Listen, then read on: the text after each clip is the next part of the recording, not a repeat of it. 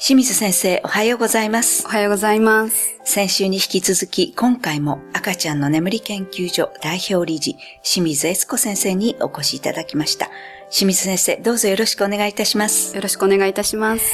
えー先週はまた寝かしつけ、あるいは、えー子供を寝せるための、まあ、親のあり方みたいなものについてお話伺ったんですけれども、まあ、今母親の立場ということでしたけれども、今回はやっぱり父親も絶対大事なので、父親の、まあ、生活改善とかあるいは育児への取り組みについて、ちょっとお話を伺いたいと思います。はい。だいぶこの子育て、父親が参加していくっていうのが当たり前の社会にはなってきてるんだと思うんですけれども、はいそれが当たり前になるに従って、うん逆に赤ちゃんが寝るのが遅くなっているっていう家庭も結構私たちの周りでは聞かれるんですね。なぜかその父親が手伝うとなると、はいお風呂に入れるっていうのが、あそうですね。とりあえず 気に押し付けちゃう感じですね。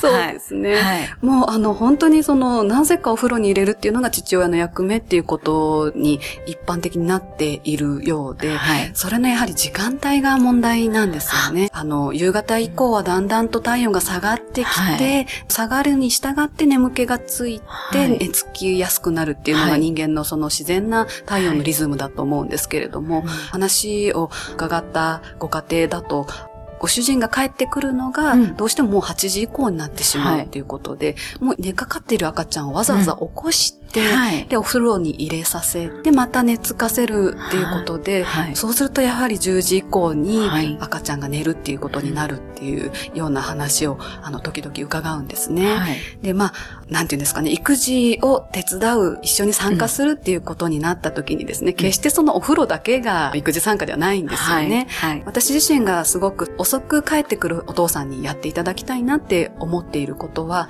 朝起こすっていうところですね。朝起きるっていうのはお母さんにとっても大変なことですし、はいまたあの朝の支度っていうのもまた忙しい時間帯でもありますし、はい。で赤ちゃんにとってお父さんっていうのは比較的その活発な覚醒刺激の強い対象なんですね。男性っていうのは覚醒刺激が強いというふうに赤ちゃんは感じていると思いますので、はい。起こすっていうところに、うん特にあの、社会とつながっているっていうのが、どうしてもその、まだ就労に出てないお母さんですと、社会につながっているのは、あの、お父さんだけになってしまいますので、そうすると、お父さんが家庭の中の生活サイクルを担っているっていうふうに考えてもらった方がいいのかなと思いますね。お父さん自身が子育て家庭の自分の家庭の中の生活を作っているっていうふうな意識でいくと、朝起こして遊んであげたりだとかっていうこともすごくその育児につながってますし、はい。ね、その、イクメンって言われるはい。状態っていうのも、はい。赤ちゃんの育ちを邪魔する形ではなくって、はい。一緒にこう育てていく視点でいくと、お父さん自身も朝は忙しいからと言わずに、うん。ぜひ起こしてっていうことをやっていただきたい。他に何かお父さんが参加できることっていうのはあるでしょう？お父さん自身もですけれども、はい。あの、一度その子供が生まれた時にですね、はい。家族全体の睡眠を一度見直してほしいなっていうのはすごくあの強く感じるところですね。よく聞くパターンとしては、そのお母さん自身、今、カカ殿下の家が増えてると言われてはいますけれども、あの、それでもご主人の帰りを待ってい。るっていうような生活スタイルで、お母さん自身が夜更かしになってしまっているっていうこともあるんですね。お父さん自身もしっかりこう日中働くためにはしっかり睡眠とっていないとなかなか難しいわけですし、この子供ができたのを機にお母さん自身もお父さん自身もしっかり布団の中に入れる時間を確保できているかっていうところを確認してほしいなっていうふうに強く思いますね。そうですね。あの、お兄ちゃんだったりお姉ちゃんだったり、はい兄弟っていうのもいると思うんですけども、はい。まあ兄弟も含めて、はい。全員のその生活、睡眠に向けて、はい。日中の生活から何から見直すっていうことは大事なんですね。そうですね。はいあの、年の近い兄弟ですと、本当に同じ時間に寝て、はい同じ時間に起きるっていうような、うんあの、赤ちゃんと同じ生活で十分、あの、睡眠が取れると思いますので、はい。あの、そういった形で家族全体で、あの、睡眠を見直していただけたら嬉しいなと思います。はい、わかりました。もう本当私たちの生活、大人が大事だっていうことでした。では、この続きのお話はまた来週よろしくお願いいたします。ありがとうございました。ありがとうございました。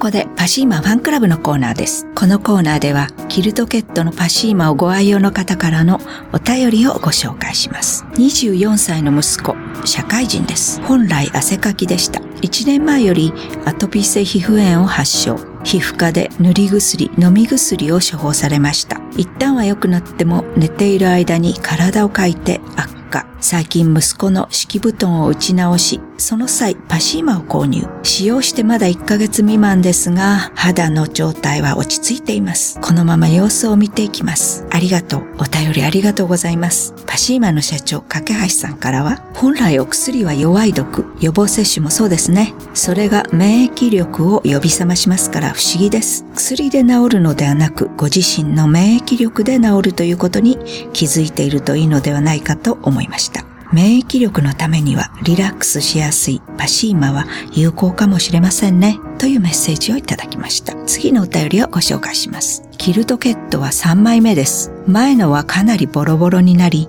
何度も当て布をして使っています。正直、干すときは恥ずかしいのですが、ケットなしでは眠れません。キルトケットは有眠剤です。お便りありがとうございます。パシーマの社長、架橋さんからは、干すのが恥ずかしいぐらいご愛用ですね。ありがとうございます。ヨーロッパならきっと古いのを自慢するんだろうな。何よりもパシーマは有眠剤と言っていただきました。楽しい眠りですからね。というメッセージをいただきました。以上、パシーマファンクラブのコーナーでした。シーマ免疫力は深い眠りから。くるまれて眠ると。すっごく優しい肌触りで気軽に洗えて清潔だし使ってみたらわかるから。抜群の吸水性と肌触りガーゼと脱脂綿のキルトケットパシーマ詳しくはフリーダイヤル0120-28-8410 0120-28-8410